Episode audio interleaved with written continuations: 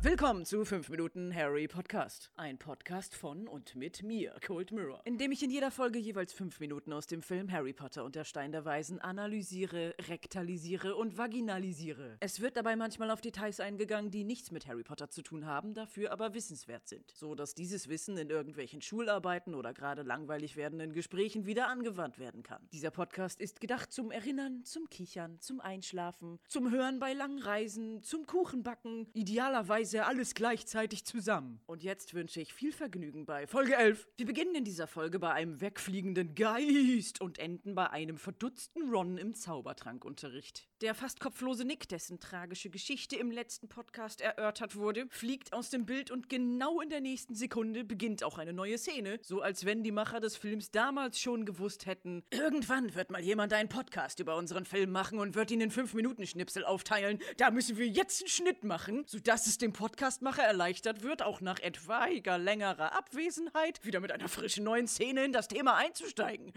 Ja, genau so machen wir das. Und das erste Bild der neuen Szene ist ein steinerner Treppenaufgang, erleuchtet von einem Sockel mit Feuer drauf. Und man kann ein bisschen in einen anderen, dunkleren Raum reinsehen, durch dessen Fenster Mondlicht auf den Boden scheint, sodass man wieder ein schönes Kontrastbild hat mit den Farben Orange und Blau, die Metafarbebene, die sich unterbewusst durch den ganzen Film zieht. Jetzt nicht mehr unterbewusst, denn ich habe ja darauf hingewiesen. Bewusst. Willentlich. Wissentlich. Im Vollbesitz meiner geistigen Kräfte. Die neu einsortierten Gryffindors kommen angeführt von Vertrauensschüler Percy Weasley links ins Bild getrappelt und gehen dann dem Zuschauer entgegen eine Treppe hoch, dicht gefolgt von den neuen Ravenclaws und deren Vertrauensschüler. Percy sagt dabei, Gryffindors folgt mir bitte, nicht bummeln, Dankeschön, was er im Verlauf seiner Führung noch ungefähr 2000 Mal wiederholt. Am Ende der Treppe bleiben die Kinder aber plötzlich stehen. Es hat wohl einen Grund, warum Percy sie die ganze Zeit ans Nicht-Bummeln erinnern muss, denn sie erblicken nun etwas, das sie erstaunt nach oben schauen lässt. Harry und Ron stehen wie hypnotisiert da und halten sich am Treppengeländer fest. Seamus und Neville im Hintergrund können nicht anders und müssen wieder mal die Finger heben und zusammen auf Dinge zeigen, die sie beide gleichzeitig beeindruckend finden. Denn am Ende der Treppe ist eine weitere Treppe. Die Kamera nimmt Harrys Blickwinkel ein und in einem Schwenk nach oben sehen wir andere Schüler, die viele, viele, viele weitere Treppen hinaufsteigen. Die Wände des Treppenganges sind bis auf den letzten Zentimeter vollgehängt mit großen, pompösen Porträts vieler Magier. Und je weiter man nach oben blickt, desto mehr Treppen mit vielen Zwischenpodesten kommen ins Bild und bilden eine riesige steinernde Struktur, die scheinbar in die Unendlichkeit nach oben führt. Wie nennen wir das Ganze? Mm, Die große Treppe. Mhm. Ja. Wir könnten es aber auch das unmögliche Lovecraftsche Treppenparadoxon, dessen geometrische Form der menschliche Geist zu erfassen nicht in der Lage ist, nennen. Oder auch die immerwährende Hölle aus Stufen. Ja, okay, die Bezeichnung große Treppe passt natürlich auch, finde ich jedoch ein wenig untertrieben. Stuart Craig war der Chefdesigner aller Potter-Filme. Wir erinnern uns zurück, das war der, der aus verschiedenen Burgen und Kathedralen das Hogwarts-Schloss Frankenstein-mäßig zusammengesetzt hat. Und es war eine seiner ersten Aufgaben, dieses Set für die besondere Treppe von Hogwarts zu designen. Das ist im Buch nämlich gar nicht so genau beschrieben. Da steht nur, dass es Marmortreppen sind. Und ich war der festen Überzeugung, natürlich steht in den Büchern, wie die Treppe aussieht. Und natürlich steht da, dass sie sich bewegt. Nein, das steht da nirgendwo.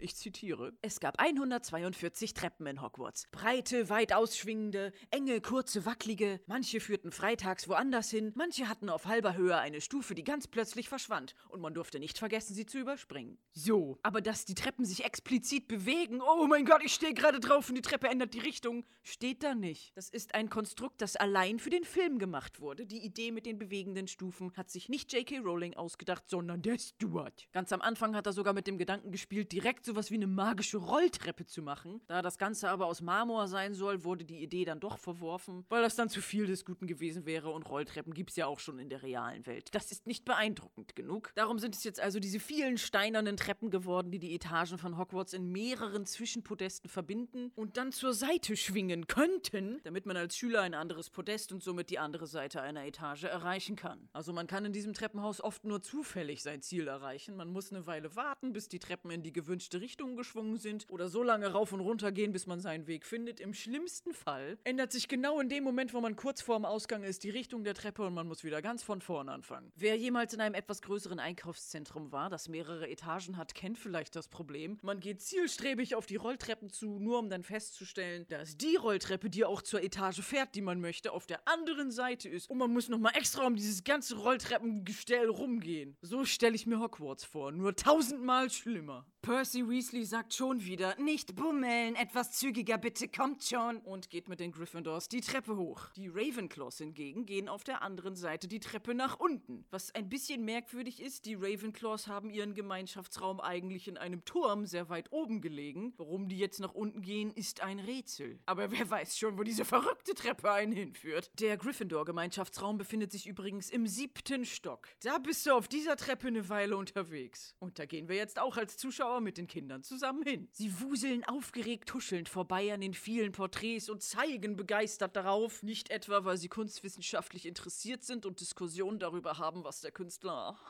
damit ausdrücken wollte, sondern weil die Personen in den Porträts sich bewegen und den Kindern zuwinken, sie anlächeln und sogar zu ihnen sprechen. Für den Film wurden sage und schreibe 250 Porträts angefertigt. Nicht gekauft, sondern selbst gefertigt. Man kann ja nicht einfach so 250 Bilder aus dem Museum ausleihen, das kostet Schweine viel Geld. Und man kann sich auch nicht einfach so an irgendwelchen Bildern bedienen. Da muss man gucken, ob da Copyright drauf ist. Oder ist das Creative Commons? Share alike oder non-commercial? Oder doch Public Public Domain. Das muss alles geklärt werden, habe ich mir sagen lassen. Und eine gute Lösung ist einfach alles selber zu malen.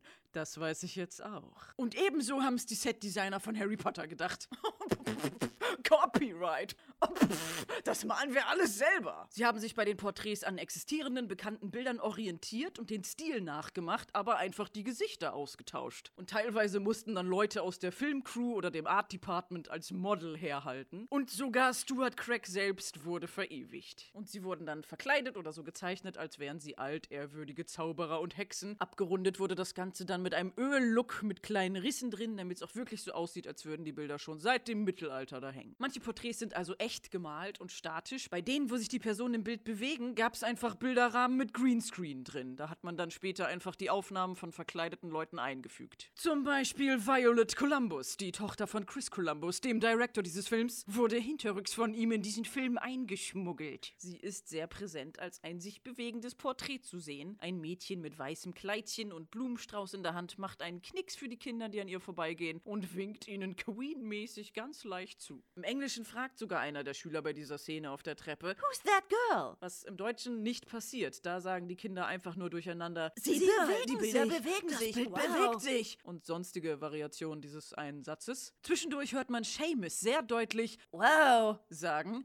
Das merken Sie sich bitte, werter Zuhörer. Des Weiteren bewegt sich in einem Porträt ein Magier-Pärchen, das fröhlich den Kindern hinterher schaut. Und neben diesem Pärchen ist noch ein statisches Porträt von einer Hexe in Schwarz mit typischen spitzen schwarzen Hexenhut. Das Schöne daran ist, dass auch der Rahmen dieses Bildes oben spitz zuläuft, damit der Hut Platz hat. Laut dem Harry Potter Wiki ist das Professor Elizabeth Burke, eine ehemalige Slytherin und Schulleiterin von Hogwarts vor sehr langer Zeit. Und dieses Bild wurde stark inspiriert von einem real existierenden Porträt einer englischen Adligen namens Bess of Hardwick. Und mit inspiriert meine ich, sie haben das Bild eins zu eins nachgemalt und dann einfach einen Hexenhut draufgesetzt. Und dann gesagt, pff, Copyright. Nee, das ist unser Original. Diese echte Bess of Hardwick heißt eigentlich Elizabeth Cavendish, später dann Elizabeth Talbot, Gräfin von Shrewsbury, geboren 1527. Sie war viermal verheiratet, hat acht Kinder geboren, von denen zwei gestorben sind und einer ihrer erwachsenen Söhne hat eine Achtjährige geheiratet. Also vollkommen normale Umstände für Leute, die 1500 irgendwas gelebt haben. Und sie ist bekannt dafür geworden, dass sie gut geheiratet hat und ihre Gatten irgendwie immer leider gestorben sind und ihr dann das ganze Vermögen gehört hat und sie somit den Haushalt geschmissen und diverse Bauprojekte gestartet hat. Das klingt schon alles sehr nach einer Slytherin. Neben dem Mädchen mit Blumen ist auch noch ein statisches Bild, ein Ganzkörperporträt eines Mannes im adretten Anzug. Gleiches Prozedere wie vorher, auch hier hat man sich von einem existierenden Bild von einem Lord Ribblesdale inspirieren lassen. Das Bild kopiert und dem guten Mann einfach einen Zauberstab in die Hand gedrückt und eine Zauberer-Zipfelmütze aufgesetzt. Weißt du, das kann ich auch. Die hätten mich für das Art Department engagieren sollen. Und neben diesem diesem Porträt ist wieder ein bewegliches Bild von einem alten Mann in einem Sessel, der mit einem Vergrößerungsglas ein Buch liest, hochguckt und die Kinder mit Willkommen in Hogwarts begrüßt. Und dann ertönt plötzlich ein sehr merkwürdiges Frauenlachen,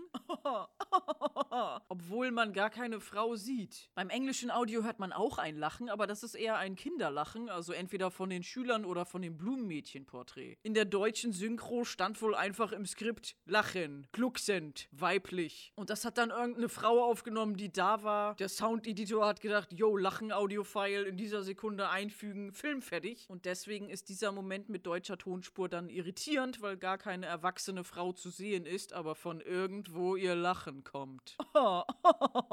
Die Schüler gehen dann an noch weiteren Porträts vorbei. Irgend so ein Shakespeare-mäßig aussehender Typ mit goldenem Dreieck. Und daneben ist ein ganz kleines Bild mit ganz großem Rahmen. Und in den Durchgang, der darauf folgt, geht Percy mit den Kids rein. Es gibt ein Buch namens The Paintings of Hogwarts, Masterpieces from the School of Witchcraft and Wizardry Sets, das sich mit allen Porträts befasst. Das Buch gibt es nicht einzeln zu kaufen, sondern es ist Teil eines limitierten Boxsets namens Harry Potter Page to Screen The Complete Filmmaking Journey. Das Ganze kann man gebraucht bei Amazon für 1500 Pfund kaufen. Neuwertig kostet das Ganze knapp 5000 Pfund. Das übersteigt ein wenig mein Budget. Deshalb verzeiht, dass ich jetzt nicht jedes Bild in dieser Treppenszene ausgiebig vorstelle. Ich wollte diesen Monat auch noch Miete bezahlen. Shoutout an das Harry Potter Wiki, egal ob Deutsch oder Englisch und alle Leute, die jemals was dazu beigetragen haben. Das ist eine wahnsinnig gute Quelle und hat mir beim Podcast machen oft geholfen. Und es gibt da unfassbar viele Infos zu diversen Figuren, die irgendwo im Hintergrund sind. Und manchmal werde ich von Leuten gefragt, ah, wie machst du das nur, das alles zu recherchieren? Und dann sage ich, ja, es gibt eben solche Seiten wie das Harry Potter Wiki, die das alles sammeln. Ich habe die Bücher, um das nochmal selber nachzugucken. Ich kann googeln und versuche zumindest Quellen auf den Grund zu gehen. Ich lese tatsächlich oft diverse Wikipedia-Einträge einfach so durch, weil mich das interessiert und behalte dann ein Drittel der Informationen in meinem Gehirn gespeichert und gebe diese dann mangelhaft wieder. Aber das ist ja auch besser als gar nichts zu lernen. Und dann sagen die Leute, ey, aber das ist so viel Aufwand. Und dann sage ich, ja, der Podcast soll ja auch interessant werden und Infos beinhalten, die nicht auf jeder x-beliebigen Harry Potter-Seite zu finden sind. Und dann fragen die Leute, aber warum machst du das alles? Und dann sage ich, ja, weil ich schon mein ganzes Leben lang lieber in fiktiven Welten als in der realen Welt verweile und mit allen Mitteln versuche, dazwischen eine Brücke herzustellen, als unterbewusster Problembewältigungsprozess, der verhindert, dass ich verrückt werde. Und dann höre ich meistens auf, mit den Leuten zu reden. J.K. Rowling hat auf Pottermore, der offiziellen Website für Harry Potter Hintergrundinfos, die leider gar nicht so schön strukturiert ist, erklärt, die Leute, die in Hogwarts in Porträts abgebildet sind, sind alles größtenteils schon verstorbene Magier. Und ob sie sich in ihren Bildern bewegen können, hängt nicht davon ab, wer sie gemalt hat, sondern von der Fähigkeit des Abgebildeten selbst. Wenn du also ein mächtiger Magier bist, dann wird auch dein Porträt mehr magische Fähigkeiten haben. Das heißt ja, man könnte das hässlichste Kack-Scheißi Porträt von jemandem machen und es würde sich bewegen und mit dir reden können, wenn der Zauberer, der darauf abgebildet ist, gut war. Und genau das passiert in Harry Potter und der Gefangene von Azkaban. Als Draco ein Bild von Harry malt, der auf seinem Besen vor Blitz getroffen wird, da bewegt sich das Bild auch. Im Normalfall ist es aber so, dass ein magisches Porträt nur wenig Aspekte von der gemalten Person einfängt und das Bild kann dann zwar reden, aber sagt nur einfache, häufig verwendete Sätze der Person oder zeigt deren Haupteigenschaften, aber es ist nicht wirklich die ganze Seele der Person darin abgebildet. Die Leute in den Bildern können ihre Rahmen verlassen und in angrenzende Porträts gehen und sich gegenseitig besuchen. Und wenn ein Porträt von ihnen zweimal auf der Welt existiert, können sie dazwischen hin und her wandern. Das ist auch so schon mal in diesem Film passiert, nämlich als Harry im Zug die Schokofroschkarte von Dumbledore anguckt. Zuerst sieht man sein Bild und dann ist er plötzlich verschwunden. Und Ron als Kind einer Zaubererfamilie kennt dieses Verhalten von magischen Porträts natürlich schon und macht dann die Bemerkung, dass er doch nicht von morgens bis abends darin rumhängen kann. Von Dumbledore existieren also schon ziemlich viele Porträts auf der Welt und seine Bildfigur geht zwischen ihnen hin und her und hinterlässt dann manchmal einfach ein leeres Bild. Manche Porträts sind aber noch ein bisschen mehr geskillt, die geben den Lehrern in den Büchern öfter Tipps und helfen den Kindern. Das hat J.K. Rowling dann so erklärt, dass die gemalten Personen vorher schon mit ihrem eigenen Porträt geredet haben und dem Bild Sachen beibringen oder wichtige Erinnerungen mitteilen, die dann noch Jahrhunderte nach ihrem Tod durch das Porträt erhalten werden. Ab dem dritten Film, Harry Potter und der Gefangene von Azkaban, gab es viele Designänderungen. Alles wurde ein bisschen hipper gestaltet angedeutet. Die Kinder haben coole Freizeitklamotten an und die Porträts sind auch lebhafter und bunter. Und dann im allerletzten Film wurde das Treppenhaus nochmal komplett umdesignt. Die Porträts sind kaum zu sehen und in den Hintergrund gerückt. Es ist keine bewegliche Treppe mehr, sondern eher eine Art fortlaufende Himmelstreppe mit mehreren Abzweigungen auf jeder Etage. Und diese doch starke Veränderung des Sets und des Designs erkläre ich mir so, dass es einfach besser die Umstände widerspiegelt. Es ist grau, unbeweglich, ernst und immerhin müssen die Kids im letzten Film gegen Voldemort und seine Lakaien kämpfen. Da geht's um Leben und Tod. Und wenn man gerade um sein Leben kämpft oder sich bedrückt auf Stufen niederlässt, um tote Freunde zu betrauern, und die Treppe sich dann plötzlich anfängt zu bewegen und man weiß nie, wo sie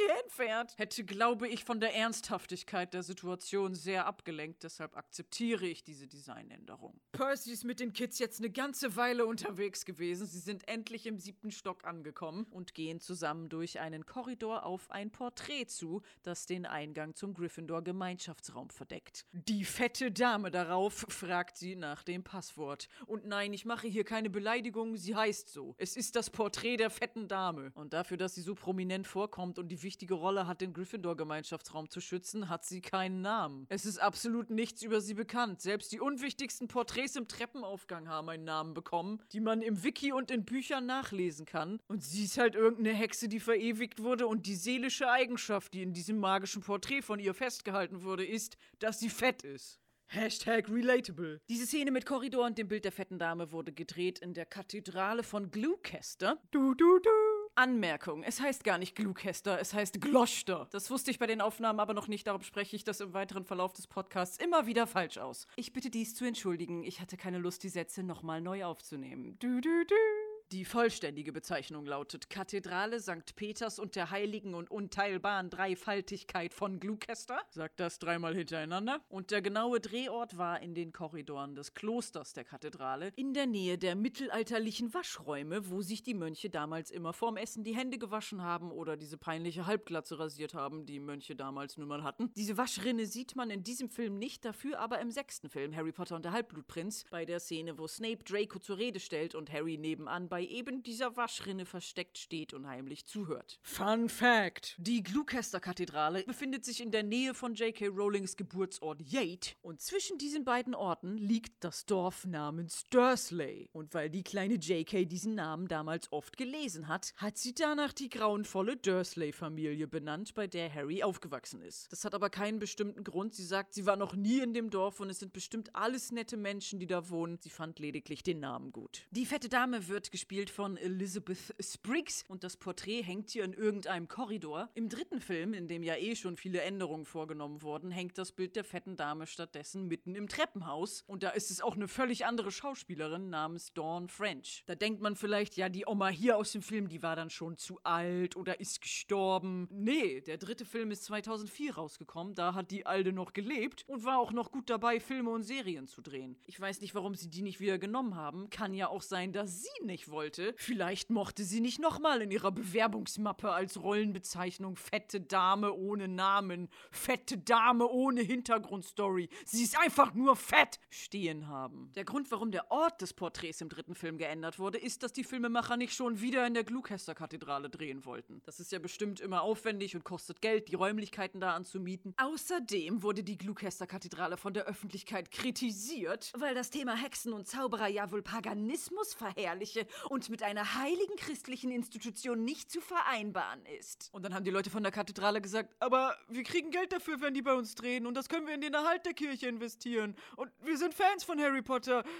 Fickt euch! Und deswegen wurde in den späteren Filmen wieder da gedreht. Percy sagt nun der fetten Dame das Passwort, um in den Gryffindor-Raum zu kommen: Caput Draconis was Latein ist. Caput bedeutet Kopf und Draco bedeutet Drache oder Schlange. Das Passwort lautet also übersetzt Kopf eines Drachen oder Kopf einer Schlange. Hey, das erinnert mich an Draco Malfoy. Draco Malfoy. Der Junge heißt Schlange mit Vornamen. Ist ja echt ein Zufall, dass er nach Slytherin eingeteilt wurde, dessen Hauswappen eine Schlange ist. Es kommt einem fast so vor, als würden die Figuren in Harry Potter manchmal einfach total eindeutig nach dem, was sie sind, benannt werden. Genauso wie Remus, Gründer der Stadt Rum, der als Kind von einem Wolf gesäugt wurde und Name eines Mondes? Lupin, lateinisches Wort für Wolf. Sag mal, wie heißt der neue Lehrer für Verteidigung gegen die dunklen Künste? Mondwolf, Werwolf, Wolfenmond von und zu Mondwerwolf. Das ist ja ein ganz normaler Name. Und wie heißt dieser Junge, der nach Slytherin eingeteilt wurde? Schlangenkind, Schlangimac, Schlangenböse. Das klingt nach einem netten Typ, der vollkommen normal ist. Das Passwort Caput Draconis war korrekt. Das Porträt der fetten Dame gleitet zur Seite und gibt den Blick frei auf den Gryffindor-Gemeinschaftsraum. In Wahrheit ist an dieser Stelle des Korridors in der Kathedrale gar kein Raum, sondern eine Treppe, die nach unten führt. Aber es wurde eine Fake-Tür und ein kleiner Durchgang auf Stelzen draufgebaut und dahinter dann ein beleuchteter Screen mit dem Bild vom Gemeinschaftsraum drauf aufgestellt. Und während die Kinder dieses Bild vom Fake-Gryffindor-Gemeinschaftsraum ansehen, schaut der winzig kleine Shane Der einen Kopf kleiner als alle anderen ist, voller Bewunderung und fast mit Herzchen in den Augen zu Ron, warum auch immer, und sagt beeindruckt: Wow! Fällt Ihnen etwas auf, werter Zuhörer? Es ist das Geräusch, das Sie sich bei der Treppenszene merken sollten. Es ist der exakt gleiche Sound. Treppe. Das Bild bewegt sich. Wow. Porträt. Wow.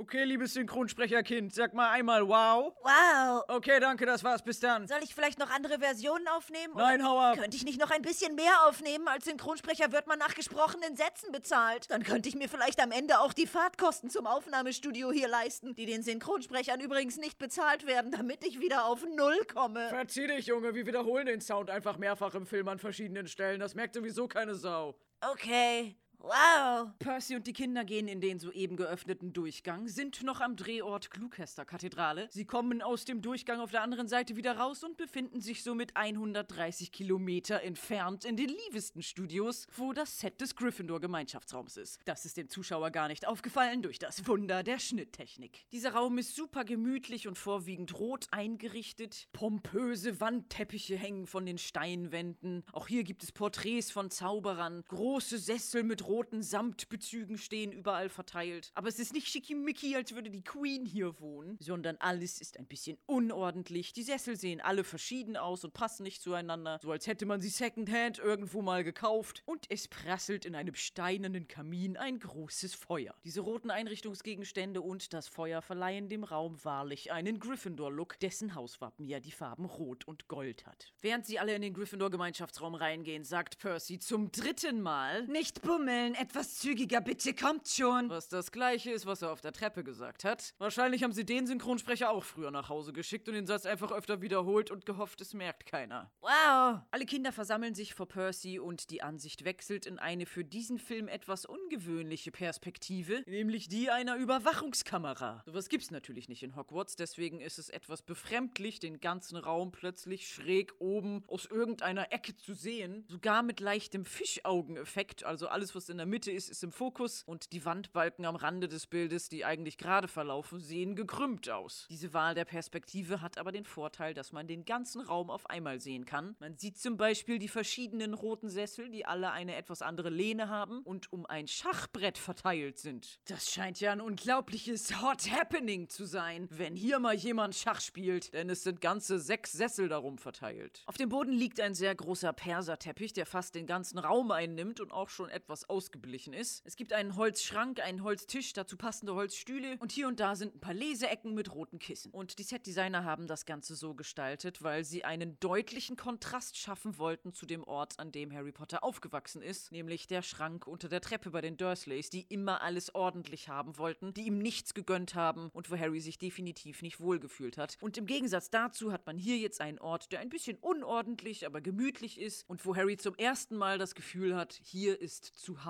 Der pompöse Wandteppich ist übrigens inspiriert von The Lady and the Unicorn, einem mittelalterlichen Wandteppich-Kunstwerk. Da haben sie nicht mal was verändert. Es ist eine Lady zu sehen, die umgeben ist von diversen Pflanzen und Tieren und vor ihr kniet ein Einhorn. Das Bild ist dadurch schon magisch genug, da muss man nicht noch extra Zauberhüte reinmalen. Der gute Percy trägt übrigens schon die ganze Zeit seit dem Essen in der großen Halle ein kleines Vertrauensschülerabzeichen an seinen Umhang gepinnt, was man jetzt, wo er vor den ganzen Kindern steht, auch mal gut sehen kann. Besondere Schüler erhalten das von der Schulleitung und haben dann die Ehre, sich um andere Schüler zu kümmern und dafür zu sorgen, dass die Hausordnung eingehalten wird.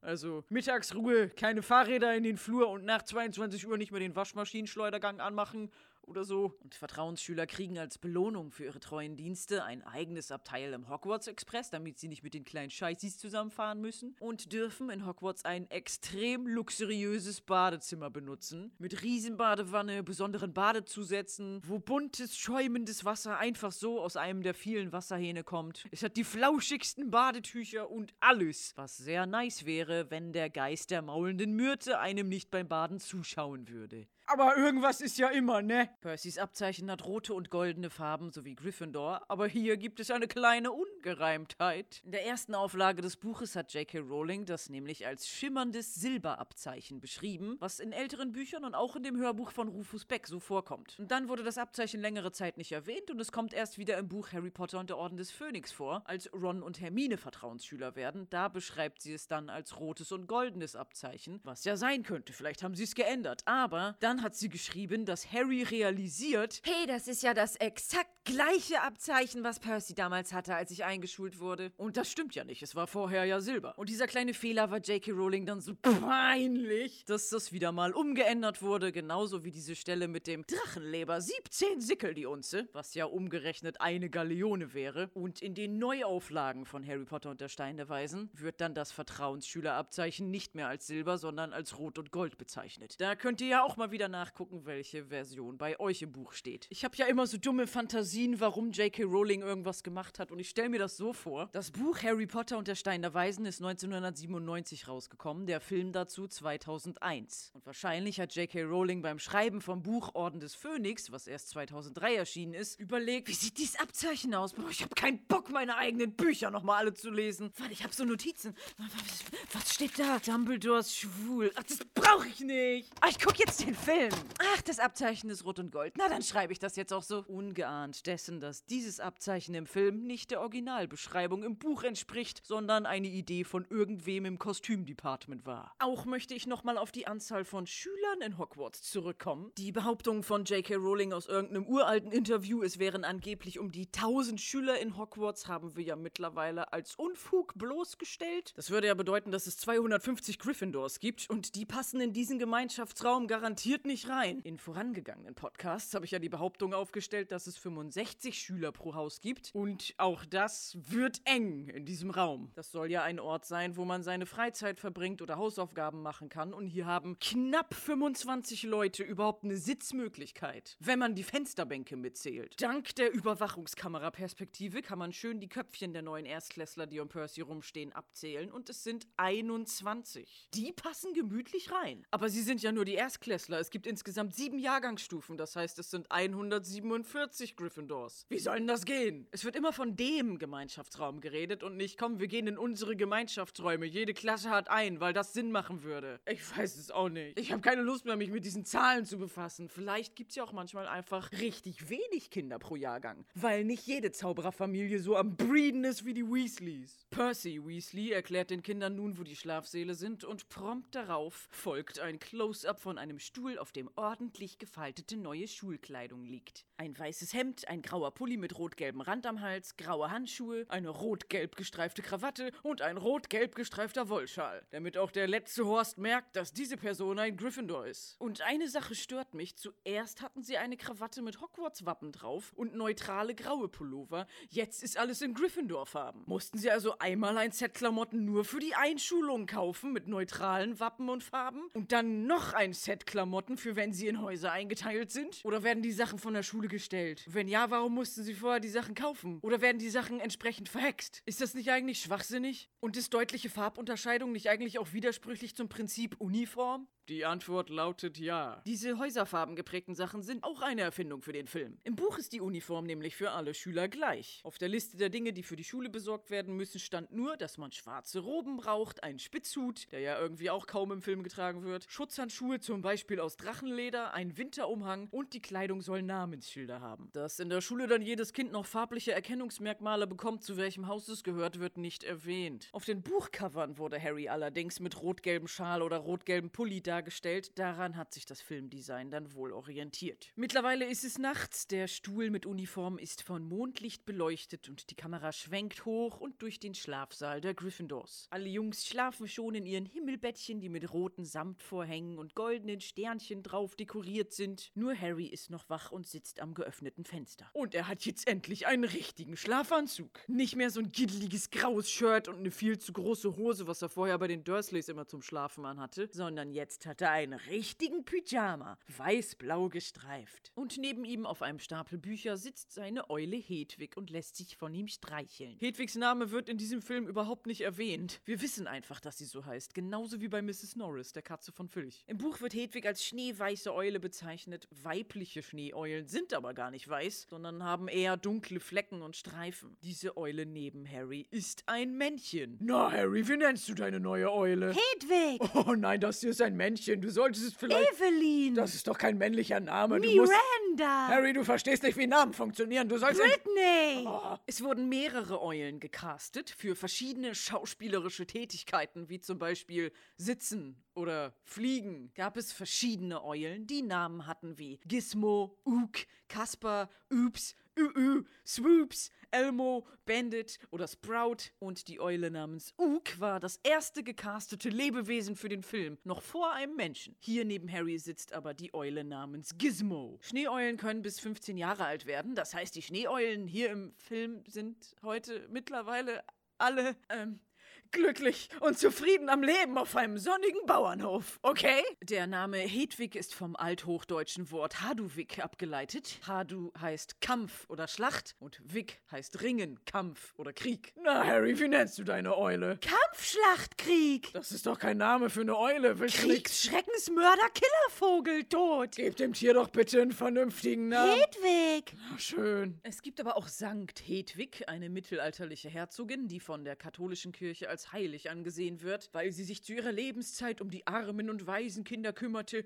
und angeblich zehn Wochen lang einer Bettlerin das Vaterunser beigebracht hat. Das ist nett. Aber zehn Wochen sind ganz schön lang. Das Vaterunser besteht doch nur aus sieben Sätzen. Dennoch wurden viele Kirchen und Schulen und Krankenhäuser nach ihr benannt. Und als Symbol für das Kümmern um verlorene Seelen passt der Name Hedwig ja gut zur Eule von Harry, weil er ja auch ein Waisenkind ist, was jetzt endlich eine richtige Schulausbildung bekommt. Bei dem Kameraschwenk durch den Schlafsaal ist noch eine Eule zu sehen. Sie sitzt bei Seamus auf dem Nachtschrank. Sieht aus wie ein Stofftier, aber bewegt den Kopf. Sie ist ziemlich klein und fluffig und dunkel. Gefieder und Augenfarbe kann man nicht erkennen, darum kann ich die Eulenbestimmungsseite, die ich sonst immer benutze, nicht nehmen. Aber es könnte ein junger Waldkauz sein. Jedes Kind hat ein Bett und einen Schrank, die zu ihren verschiedenen Persönlichkeiten dekoriert sind. Seamus hat seine Fluffy-Eule. Ron hat eine bunte Flickendecke, die seine Mom ihm bestimmt mitgegeben hat. Er hat eine orangene Fahne von seiner Lieblings-Quidditch-Mannschaft Chutley Cannons an den Schrank gepinnt. Und der Käfig seiner Ratte Kretze steht neben seinem Bett, der hoffentlich nur in der Nacht zum Schlafen von ihr benutzt wird. Der Käfig ist nämlich ganz schön klein und eher eine Transportbox. Da sollte eine Ratte nicht ihr Leben lang drin eingesperrt sein. Das ist keine artgerechte Haltung, Ron. Und bei Harry sieht man den Schrank nicht, aber er besitzt ja auch nichts. Oh, er könnte seine zerrissenen Klamotten an den Schrank pinnen. Oder er könnte sein kaputtes Spielzeug aufstellen, diese Soldaten ohne Kopf. Oder seine Tannenzapfensammlung und sonstigen Schrott, der von den Dursleys im Schrank unter der Treppe aufbewahrt wurde.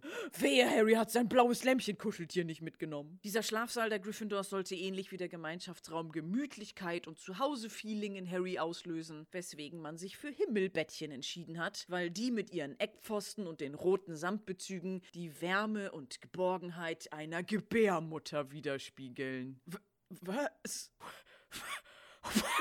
Das ist ein echtes Zitat der Ausstatterin Stephanie Macmillan gewesen. Was zum Geier, Steffi? Harry streichelt Hedwig, guckt aus dem Fenster. Es wird langsam an ihn rangezoomt und er beginnt ein ganz kleines bisschen zu lächeln. Denn jetzt fühlt er sich zum ersten Mal zu Hause und kann den nächsten Schultag kaum noch abwarten. Und es beginnt eine Überblende von Harrys Mini-Lächeln zum Hogwarts-Schloss am nächsten Morgen, gehüllt in rosa Sonnenstrahlen. Ha! Diese friedliche Einstellung wird aber direkt von Fußgetrappel und Stress unterbrochen, weil Harry und Ron zu spät sind und durch den Korridor rennen. Diese Korridorszene ist ist auch wieder in einer Kathedrale gedreht worden. Aber nicht die Gloucester-Kathedrale, wo Percy und die Kids vorhin lang gegangen sind, sondern diesmal ist es die Durham Cathedral. Das ist auch das Gebäude, von dem der Chefdesigner Stuart Craig inspiriert wurde und einfach auf die zwei Türme der Durham Cathedral nochmal spitze Türme obendrauf gesetzt hat und so das Design für Hogwarts schuf. Irgendwie erkennt man da ja ein wiederkehrendes Schema. Einfach spitzen Hut draufsetzen. Fertig ist das eigene Design ohne Copyright-Probleme. Was habe ich mir immer für Gedanken gemacht? Dabei ist es so einfach. Dann sehen wir in der nächsten Einstellung eine graue Katze, die auf einem Pult sitzt. Die Kamera fährt um sie herum und zeigt ein Klassenzimmer mit Schülern, die alle brav und still auf ihre Bücher schauen und Sachen abschreiben. Und Tom Felton alias Draco Malfoy alias Schlangenkind Schlangi Mac Schlangenböse sitzt weiter vorne und guckt zweimal voll in die Kamera. Dann dreht er sich überrascht um, denn im Hintergrund öffnet sich eine Tür. Hermine rollt sichtlich genervt mit den Augen, als Harry und Ron völlig aus der Puste ins Klassenzimmer rennen. Und Ron sagt den folgenschweren Satz: Oh, was glaubst du, was die alte McGonagall uns erzählt, wenn wir uns verspäten? Und sogleich verwandelt sich die Katze, die auf dem Pult gesessen hat, mit einem Hechtsprung auf sie zu in die alte McGonagall. Ron ist verängstigt, aber auch sehr beeindruckt. Und Harry kriegt den Mund nicht mehr zu. Exakt zehn Sekunden steht er mit offenem Mund da und starrt McGonagall an, die ihnen droht, sie in Uhren zu verwandeln, damit sie nicht mehr zu spät kommen. Ihr Uhrensöhne! Ich bin mir gar nicht so sicher, ob das ein Scherz ist, denn McGonagall unterrichtet Verwandlung und wäre durchaus fähig, einen Menschen in eine Uhr zu verwandeln. Der Drehort für diesen Klassenraum ist auch in der Durham Cathedral, genau genommen im Kapitelhaus der Kathedrale, das so heißt, weil hier von den Mönchen jeden Tag ein Kapitel aus religiösen Büchern vorgelesen wurde und das auch an den Korridor angrenzt, durch den Harry und Ron eben durchgelaufen sind. Nur dieser Raum ist für Besucher nicht zugänglich. Den kann man als Tourist nicht betreten und er wird nur manchmal zu besonderen Musikveranstaltungen benutzt oder eben als Filmkulisse, wenn man besonders viel Geld zahlt. Also kein Wunder, dass die Kids zu spät kommen und den Klassenraum nicht gefunden haben, wenn man gar nicht rein darf. Die Einrichtung dieses Klassenzimmers ist sehr interessant. Links und rechts vom Lehrerpult sind zwei Globusse, äh, Globen, Globi,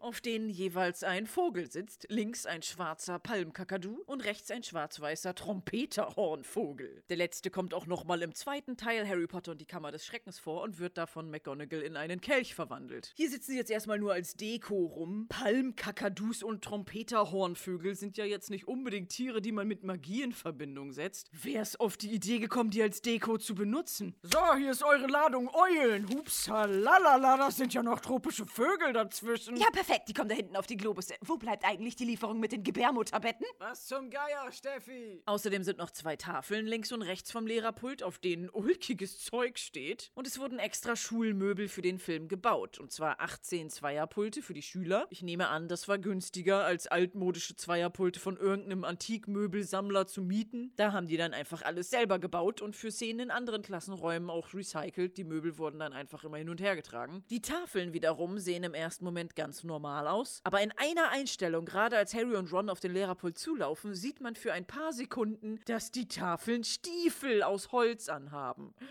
Witzig. Es stehen noch ein paar Aufgaben auf den Tafeln. Einmal ein Erklärbild, um einen Stuhl in eine Katze zu verwandeln. Mit der Erläuterung Zauberstab schnell nach oben, 90 Grad im Uhrzeigersinn. Und darunter dann eine Art Rechenaufgabe. Erwünschte Verwandlungsform ist gleich Zauberstabstärke mal Konzentration durch Viskosität mal Körpergewicht. Das Ganze mal Z hoch 10. Was ist Z? Weißt du Bescheid, ne? Super easy. Und das in der ersten Stunde. Auf der anderen Tafel wird's nicht besser. Da steht Lektion 4. Schnecke zu Teekessel. Das Ganze ist mit Bildern illustriert, wie eine Schnecke in ihre Bestandteile zerlegt wird. In ihr Schneckenhaus, ihren Körper und ihre Fühlerchen. Diese werden einzeln verwandelt in den Teekannenbauch, den Haltegriff und den Ausguss. Dann muss man dreimal den Zauberstab schwingen und das Ganze als vollständige Kanne zusammenfügen. Also mit Tierquälerei haben sie es ja in der Magierwelt. Nicht nur viel zu kleine Käfige für Eulen und Ratten, Tiere werden auch noch als Unterrichtsmaterial Material bei lebendigem Leibe in irgendwelche Objekte verwandelt. Und wenn das Ganze schief geht, dann hat man ein halb Tier, halb Objekt, so wie Ron im zweiten Film, der seine Ratte aus Versehen nur halb verwandelt und dann einen Becher aus Fell mit Schwanz dran hat. Und dieser Fellbecher piepst dann auch noch. Man verwandelt aber nicht nur Tiere in Objekte, man kann sich auch selbst verwandeln. Und die wahrscheinlich schwierigste Königsdisziplin in Verwandlung ist es, ein Animagus zu werden. Also die Fähigkeit zu haben, sich für unbestimmte Zeit in ein Tier zu verwandeln. McGonagall McGonagall kann sowas, denn sie ist keine Basic Bitch. Sie ist eine von nur sieben Leuten, die als Animagus registriert sind. Das ist also sehr selten und sie kann sich, wenn sie will, in eine Katze verwandeln, was während des Kriegs gegen Voldemort nützlich war, weil sie dann Todesser ausspionieren konnte und auch um ab und zu bei den Dursleys in der Straße nach Harry zu schauen, um keine Aufmerksamkeit der Muggel auf sich zu ziehen. Animagus ist mal wieder Fake Latein und setzt sich aus dem englischen Wort Animal für Tier und dem lateinischen Wort Magus für Zauberer zusammen. Animagus heißt also Tierzauberer. Wenn man das Ganze nämlich wie richtiges Latein behandelt, müsste man Ani, die Pluralform des Wortes Anus, übersetzen.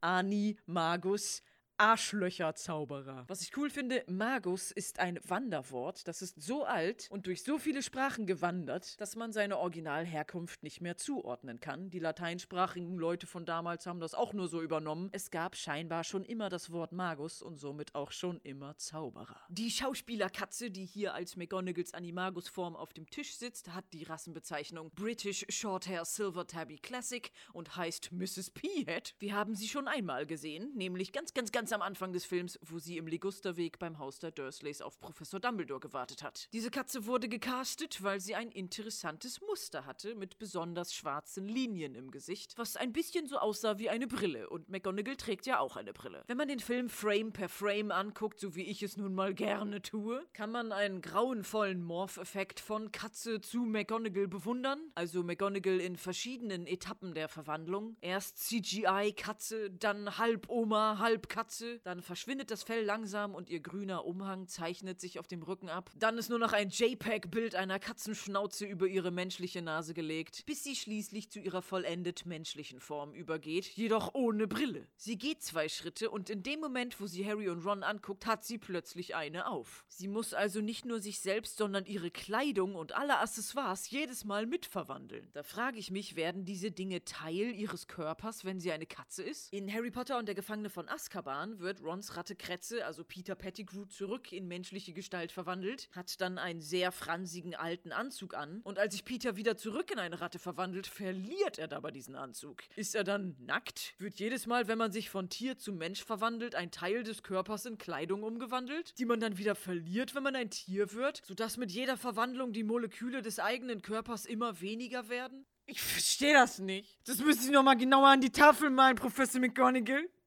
Professor McGonagall, das habe ich noch nicht ganz verstanden. Tja, Animagusse, Animagen, Animagie sind sehr verwirrend und einer zu werden ist extrem kompliziert. Unter anderem muss man, wenn man einer werden möchte, einen ganzen Monat lang das Blatt einer Alraune im Mund behalten, was dann, glaube ich, durch Mundschleim irgendwann so matschig und aufgelöst ist, dass man konstant aussieht, als hätte man Spinat zwischen den Zähnen. Das stelle ich mir bei der strengen McGonagall doch ein bisschen lustig vor. Maggie Smith oder Margaret Schmidt, die hier McGonagall porträtiert, hat schon einmal eine Lehrerin gespielt, nämlich in dem Film Die besten Jahre der Miss G Jean Brody, wofür sie sogar einen Oscar als beste Hauptdarstellerin bekommen hat. Sie hat auch noch einen anderen Oscar, nämlich als beste Nebendarstellerin im Film Das verrückte California Hotel. Und sie spielt in diesem Film eine Oscar-nominierte Schauspielerin. Ja, so fügt sich alles zusammen. Das Leben imitiert öfter die Kunst als die Kunst das Leben. Ein Zitat von Oscar Wilde. Zufall? Ich glaube nicht. Außerdem hat sie auch schon mal mit Daniel Radcliffe zusammengedreht für den Fernsehfilm David Copperfield. Da hat Daniel den kleinen David gespielt und sie mochte ihn da wohl gerne und hat ihn deshalb auch ein bisschen empfohlen, als sie für Harry Potter gecastet wurde. Also für den Film, nicht für die Rolle. Das wäre auch ein interessanter Film geworden. Und so wurde Daniel Radcliffe mit in den Casting-Pool geworfen, obwohl die Geschichte dahinter etwas kompliziert ist. Es gab verschiedene Pläne für den Film von verschiedenen Directoren. Es war auch mal die Rede davon, das Ganze komplett umzuschreiben und so als hippen Youth-Film in einer amerikanischen Highschool spielen zu lassen. Das ist ja zum Glück nichts geworden. Wobei J.K. Rowling ja jetzt selber ihre Ilvermorny American High School Alternative Universe Fanfiction geschrieben hat. Unter anderem sollte bei diesen Plänen aber Haley Joel Osment die Rolle des Harry Potter spielen. Man kennt ihn unter anderem aus The Sixth Sense, wo er den kleinen niedlichen Jungen gespielt hat, oder auch aus AI, künstliche Intelligenz, wo er den kleinen niedlichen Jungen gespielt hat. Und dann war er irgendwann nicht mehr klein und niedlich und Hollywood hat ihn weggeworfen wie einen abgelutschten Lolly. Diese Pläne wurden sowieso verworfen, denn J.K. Rowling hatte eine Regel, die sie für den Film aufgestellt hat. Nur nur britische Schauspieler. Und da Haley nun mal ein Ami war, wurde er wieder aus dem Castingpool rausgefischt. Chris Columbus, der dann als Director gewählt wurde, hatte auf Empfehlung von Maggie Smith dann den David Copperfield-Film angesehen und ihm wurde klar, er musste unbedingt Daniel Radcliffe als Harry Potter haben, aber Daniels Eltern waren aus gutem Grund dagegen. Das hieße nämlich, dass ihr Kind sofort über Nacht richtig berühmt wird. Jetzt ist er noch klein und niedlich, aber was, wenn ihm das gleiche passiert wie anderen Kinderdarstellern und er dann richtig abgefuckt wird? Und seine Eltern wollten das nicht, was ja eine löbliche Einstellung ist, aber der Chris Columbus meinte dann, Leute, allein, dass ihr nicht geldgeile Rabeneltern seid, die ihr Kind ausnutzt, nur möglichst viel Fame daraus zu schlagen, zeigt, dass der Daniel es gut haben wird. Der wird keinen Knacks kriegen, der wird nicht voller Drogen gepumpt auf Autos onanieren, weil er euch hat. So ungefähr hat das Ding, glaube ich, gesagt. Und letzten Endes haben sie dann doch zugestimmt, aber erst zwei Monate vor Drehbeginn, was im Filmgeschäft doch recht kurzfristig ist. Daniel Radcliffe hat in einem Interview auch mal schön beschrieben, wie das war, als er erfahren hat, dass er die Rolle bekommen hat. Er war in der Badewanne, seine Mama hat gerade mit ihm geredet und plötzlich kam sein Dad rein und meinte, Daniel, du hast die Rolle, du bist Harry Potter. Und dann hat Daniel in der Badewanne sitzend angefangen zu heulen und sich mega gefreut und dann ist er am Abend eingepennt und um zwei Uhr morgens wieder aufgewacht, ist zu seinen Eltern gerannt und hat sie wach gemacht und gemeint, Mom, Dad, ich hab geträumt, ich hätte die Rolle von Harry Potter bekommen. Oh mein Gott, Daniel, geh schlafen, das war kein Traum, das ist wirklich passiert, es ist zwei Uhr morgens, du Trottel. Und das alles hatte ein bisschen der lieben Margaret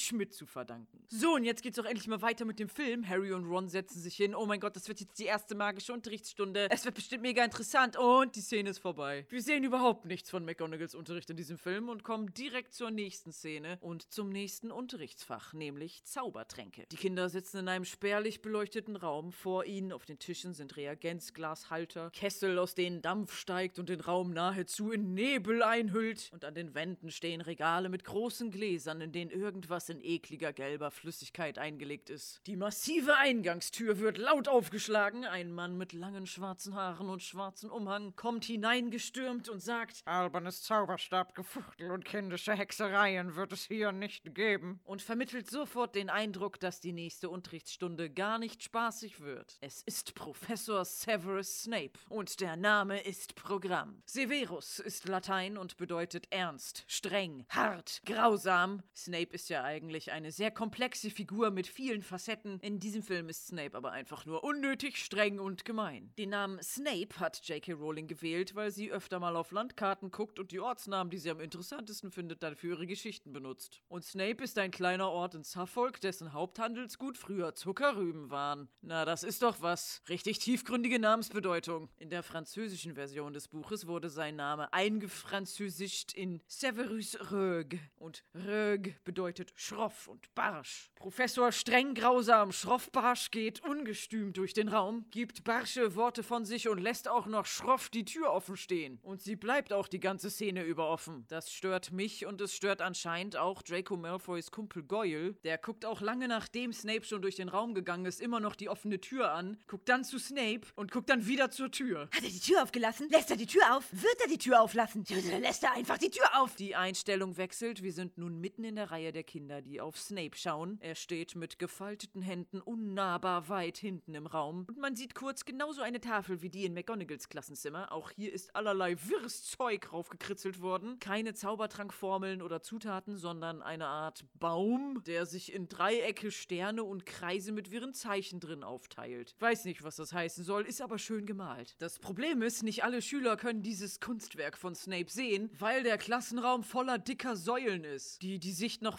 vorn für einige Schüler komplett versperren. Gedreht wurde diese Szene zur Abwechslung mal nicht in einer Kathedrale, dafür aber wieder in einer Art religiösen Einrichtung, nämlich in Lacock Abbey, der Lacock-Abtei. Und Abtei ist sowas wie ein Kloster, nur irgendwie nochmal das nächste Level davon. Lacock-Kloster, digitiert zu Lacock-Abtei.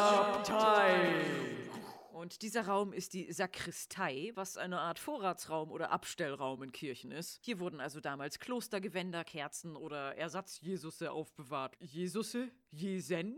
Jesi? Snapes Kleidung finde ich persönlich sehr ansprechend und es ist die einzige, die sich im Laufe der Filme nicht verändert. Er trägt immer das Gleiche. Einen schwarzen Mantel mit Stehkragen, der bis zum Hals zugeknöpft ist. Und auch an den Ärmeln gibt es bis zum Ellenbogen eine enge Knopfleiste und nur ganz spärlich kann man hier und da ein weißes Hemd hervorgucken sehen. Dazu trägt er eine wallende schwarze Robe. Und das trägt er in all seinen Szenen, in jedem Film. Snape ist also buchstäblich und sinnbildlich dunkel, behaarlich und sehr zugeknöpft. Was der Unterschied Unterschied zwischen buchstäblich und sinnbildlich ist, müsst ihr selbst herausfinden. In seiner öligen, tiefen Stimme erklärt Snape nun, warum Zaubertränke braun so geil ist und dass er nur wenige Auserwählte unter ihnen lehren wird. Und bei dem Wort Auserwählte dreht er sowas von nicht unauffällig den Kopf zu Draco und guckt ihn für ein paar Sekunden durchdringend an. Snape und Dracos Vater Lucius Malfoy sind Best Bros und total digge miteinander. Aber was ist das für ein Statement? Er wird nur wenige Auserwählte lehren. Okay okay, ich dachte, das hier ist eine Schule, in der alle was lernen sollen. Das ist schon das erste Anzeichen dafür, dass Snape kein guter Lehrer ist. Das zweite ist, dass er ja ganz nonchalant Kinder von bekannten Freunden bevorzugt. Und es kommt noch mehr dazu. Während Snape sich wie ein Gothic Burrito in seinen Umhang einmummelt und erklärt, was man mit Zaubertränken alles machen kann, schreibt der liebe, fleißige Harry alles mit, was Snape sagt. Er passt also auf, hört zu, macht sich Notizen und das Ganze auch noch mit einer Feder. Die Schüler haben nämlich keine Stifte oder moderne Füller, sondern müssen alles umständlich mit Federkiel und Tintenfässchen schreiben. Keine Schreibfeder aus Stahl, sondern einfach nur eine angeschnittene Gänsefeder. Das ist super umständlich. Es dauert viel länger, die Tinte ist eine Sauerei und hält nicht richtig und ist schon nach wenigen Buchstaben alle, was man bei dem Close-up auf das, was Harry schreibt, dann auch sieht. Die ersten Anfangsbuchstaben sind noch dunkel und nach zehn weiteren Buchstaben musste er schon wieder Tinte auffüllen. Kein Wunder, dass das Schreiben im Mittelalter was Besonderes war, was nur Mönche den ganzen Tag gemacht haben, weil es ein fucking aufwendiger Prozess war. Und es hat einen Grund, warum im Laufe der Menschheitsgeschichte bessere bessere Schreibgegenstände erfunden worden. Es wird den Kindern in Hogwarts echt schwer gemacht, irgendwas zu lernen. Und trotzdem gibt sich Harry Mühe. Snape bemerkt Harrys eifriges Federkratzen, hält inne und starrt ihn an. Hermine stupst mit dem Ellenbogen Harry an, der dann beschämt seine Feder weglegt und von Snape angeblafft wird, dass er es ja anscheinend nicht nötig hat, dem Unterricht zu folgen, weil er berühmt ist. Ey, hallo! Hallo, ein Schwein! Harry struggelt als einziger hier was aufzuschreiben. Nicht mal Hermine schreibt mit. Und dann wird er angemotzt. Noch ein Zeichen, dass Snape ein schlechter Lehrer ist. Von mir hätte Harry ein Bienchenstempel gekriegt. Es gibt hier noch einen Mini-Filmfehler. Als Harry im Close-Up Snapes Worte aufschreibt, ist seine Schrift ordentlich und klein. Als die Einstellung dann wechselt und er die Feder zur Seite legt, ist auf dem Heft vor ihm plötzlich viel größere und unordentliche Schrift. Was daran liegt, dass die Einstellung mit der kleineren Schrift irgendwann anders gedreht und nachträglich in die Szene eingefügt wurde. Die unordentliche Schrift im Heft ist tatsächlich die von Daniel Radcliffe. Man sieht außerdem, dass bei der kleinen ordentlichen Schrift die Hände des Schreibers sauber sind. Im nächsten Moment mit der großen Schrift sind Harrys Finger aber komplett mit Tinte eingesaut. Ich sag doch, es ist schwer mit Federn zu schreiben. Und noch eine Sache, die ich etwas verwirrend fand. Jedes Mal, wenn man Draco sieht, kann man Ron im Hintergrund verschwommen erkennen und neben ihm sitzt Susan Bones, gespielt von Chris Columbus Tochter Eleanor Columbus, die ja nach Hufflepuff einsortiert wurde. Was macht die denn da? Im Buch ist oft die die Rede davon, dass Gryffindor zusammen mit den Slytherins eine Doppelstunde Zaubertränke hat, aber jetzt sind auch noch Hufflepuffs dabei. Und anscheinend sind im Hintergrund auch noch Ravenclaws, was man an den blauen Wappen an ihrer Robe erkennt. Und dann habe ich nochmal zurückgespult und gesehen, bei McGonagall in der Klasse saßen auch schon Ravenclaws und Hufflepuffs. Vorhin konnte man bei der Überwachungskamera im Gryffindor-Gemeinschaftsraum ja 21 Kinder zählen. Wenn hier jetzt alle Häuser im Unterricht vertreten sind, wären das ja 84 Schüler. Das ist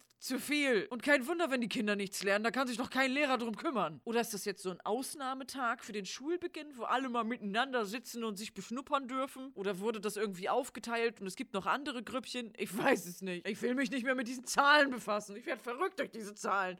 Boah, ich hasse Mathe. Apropos Hassfach. Chemie war damals J.K. Rowlings Hassfach und als sie sich überlegt hat, was wohl Harrys Hassfach sein könnte, hat sie sich das magische Äquivalent zu Chemie ausgedacht, nämlich Zaubertränke. Und ihr damaliger Chemielehrer sah tatsächlich so aus wie Snape. Sucht mal nach A True Original, John Nettleship and the Roots of Severus Snape. Das ist ein ausführlicher Text mit tonnenweise Infos und auch Fotos zu diesem Chemielehrer in Form einer Website, die sehr Anfang 2000er HTML-Homepage aussieht. Er hat damals J.K. Rowlings Mutter als Laborassistentin eingestellt, obwohl diese behindert war und schon Anfänge von multipler Sklerose hatte. Er hatte wahrscheinlich selber Asperger-Syndrom und Schwierigkeiten mit Menschen umzugehen, was ihn manchmal gemein erscheinen ließ. Und später, als dann irgendwie all seinen Kollegen klar war, dass Snape auf ihm basiert, passiert, war er erst geschockt und dann hat er das voll angenommen. Und er ist mega Fan davon geworden und hat Snape als seinen eigenen Horcrux gesehen, durch den er ewig lebt. Er war auch selber ein bisschen paganistisch, hat sich dann verkleidet und kleine Snape-Führungen gemacht. Ja, auch hier imitiert das Leben die Kunst. Und obwohl Chemie nicht so J.K. Rowlings Ding war, fand sie das Erfinden von Zaubertränken beim Schreiben total interessant. Vor allem, weil sie dann auch einzelne Zutaten recherchiert hat, die man in der Geschichte der Menschheit als Medizin benutzt hat oder denen magische Fähigkeiten zugesprochen wurden. Da gibt's dann Sachen wie Krokodilherz oder Rattenmilz oder auch einfach stinknormale Sachen. Für einen Gripsschärfungstrank braucht man zum Beispiel Ingwerwurzel. Ingwer ist ja schon seit Jahrhunderten auch in der realen Welt eine Heilpflanze und Ingwer ist nebenbei bemerkt auch ein Wanderwort. Das ist so alt und wird von so vielen Sprachen abgewandelt benutzt, dass man seine Herkunft nicht mehr bestimmen kann. Genauso wie das Wort Magus für Zauberer gab es auch schon immer das Wort Ingwer. Und das ist ja wohl der eindeutige Beweis dafür, dass es eine Zaubertrankzutat ist.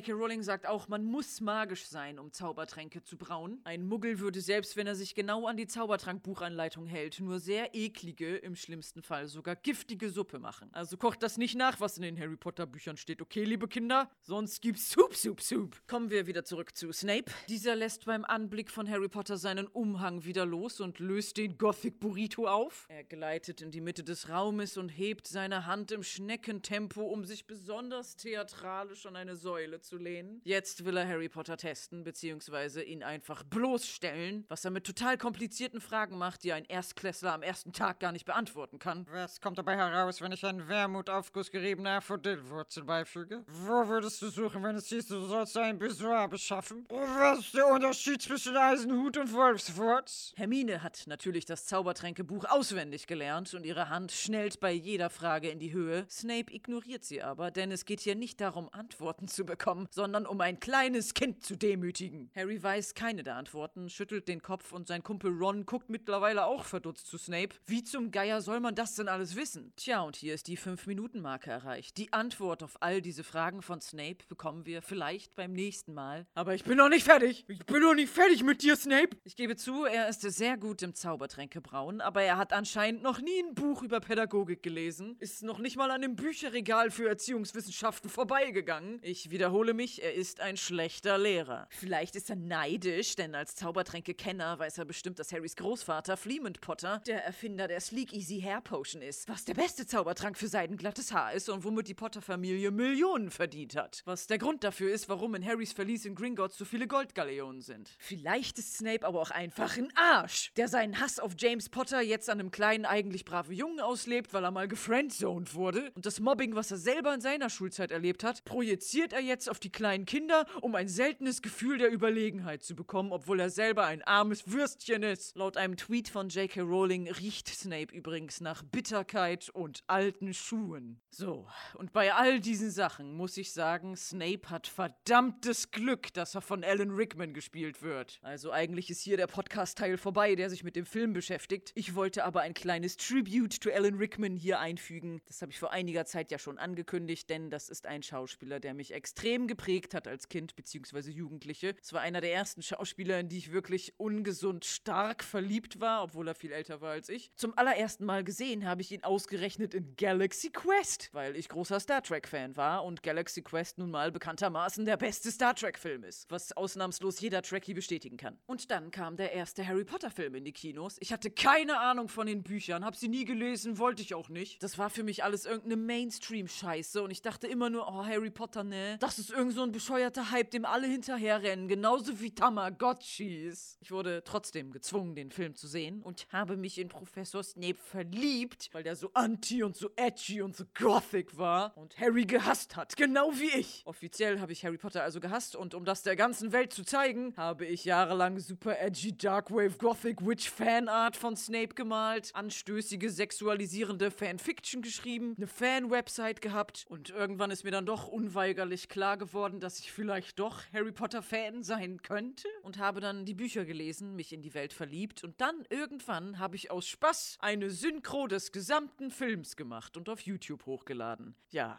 und der Rest ist Geschichte. Also könnt ihr es unter anderem Alan Rickman verdanken, dass ihr gerade meine Stimme hört. Weil ich ohne ihn nicht Harry Potter Fan geworden wäre und damit meine größte Inspiration fürs Leben gefunden hätte und heute nicht das tun würde, was ich tue.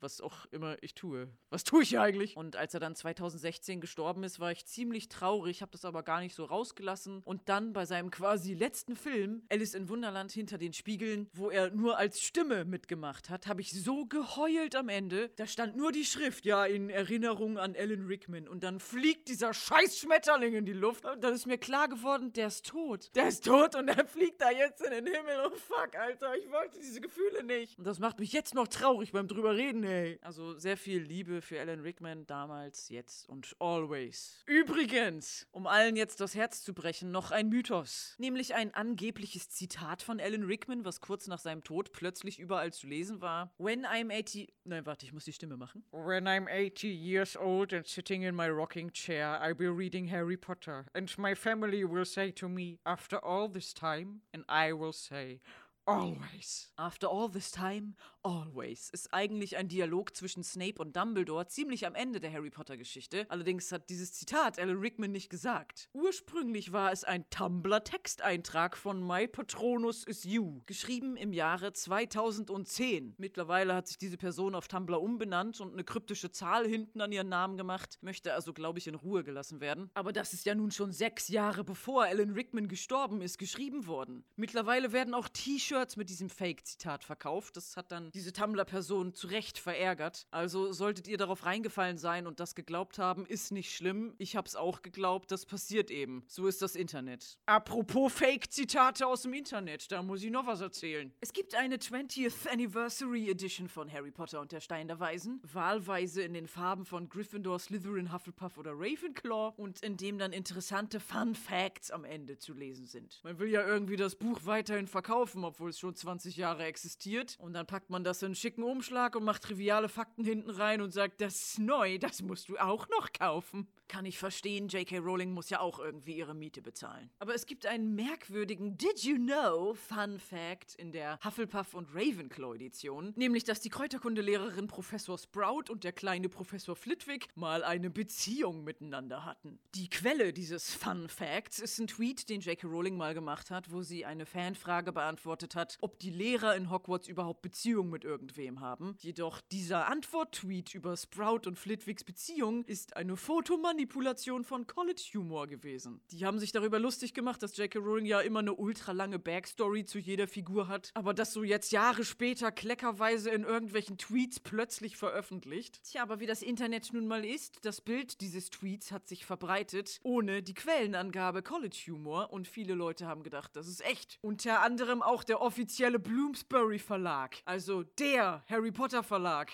Die Leute, die seit 20 Jahren die Möglichkeit hätten, J.K. Rowling auch mal eben anzurufen und zu fragen. Hier, Flipwick und Sprout, Fun Fact, ist es wahr? Können wir das so drucken? Dann wäre ihre Antwort nämlich gewesen, das habe ich nie geschrieben. Hier, aber dieser Fun Fact, dass Lupin extrem große Genitalien hat und deswegen keine Unterwäsche trägt, können wir das drucken? Was zum Geier, wieso glaubt ihr, dass ich sowas geschrieben hätte? Ja, aber dass in den Hufflepuff-Schlafräumen regelmäßig Gruppenmasturbation stattfindet, das ist echt, ne? Ihr kennt mich seit 20 Jahren. Tja, das waren alles Tweets von College Humor, wo aber J.K. Rowling dran stand. Und irgendein armer Trottel vom Bloomsbury Verlag hat es geglaubt. Und es wurde gedruckt in der wunderschön designten 20th Anniversary Edition von Harry Potter und der Stein der Weisen. Dieser Fehler wurde aber mittlerweile in den neuen Editionen behoben. Sollte ich hier jemals im Podcast irgendeinen Scheiß labern aufgrund falscher Fakten, die in offiziellen Büchern abgedruckt werden, dann tut mir das leid. Ich versuche jedem Gerücht auf den Grund zu gehen, aber manchmal auch nicht. Also hoffentlich höre ich mich, hört ihr mich. Wir hören uns alle gegenseitig beim nächsten Mal bei 5 Minuten Harry Podcast. Tschüss! Das war ein Podcast von Funk. Und hier sind noch ein paar Outtakes, weil ich nicht richtig reden kann. Wow. Diese echte Bess of Hardwick heißt eigentlich Elizabeth Cavendish, später dann Elizabeth Talbot. Elizabeth, Elizabeth! Wow. Gebraucht bei Amazon für 1500 Pfund. P- 500. Wow. Die fette Dame wird hier gespielt von Elizabeth Sp- Spriggs. Elizabeth. Wow. Und dann haben die Leute von der Kathedrale gesagt, aber wenn wir. Aber. Aber. Wow. Das Vaterunser besteht doch nur aus sieben Sätzen. Vater unser im Himmel, geheiligt werde dein Name, dein Reich komme, dein Wille geschehe, äh, wie im Himmel auf, ähm, vergib uns unser Brot Auch wir vergeben den Brot. Wow. Es gab wohl verschiedene Pläne für den Film von verschiedenen Directors, Regisseuren, Regisseurrusse, Regisseuri. Wow. Der ist bekannt als der kleine niedliche Junge von The Sixth Sense oder auch der kleine niedliche Lunge von Die kleine niedliche Lunge. Wow. Und so wurde Daniel Radcliffe mit in den Castingpool. Peter. Ja, ja, ja, ja, ja, ja.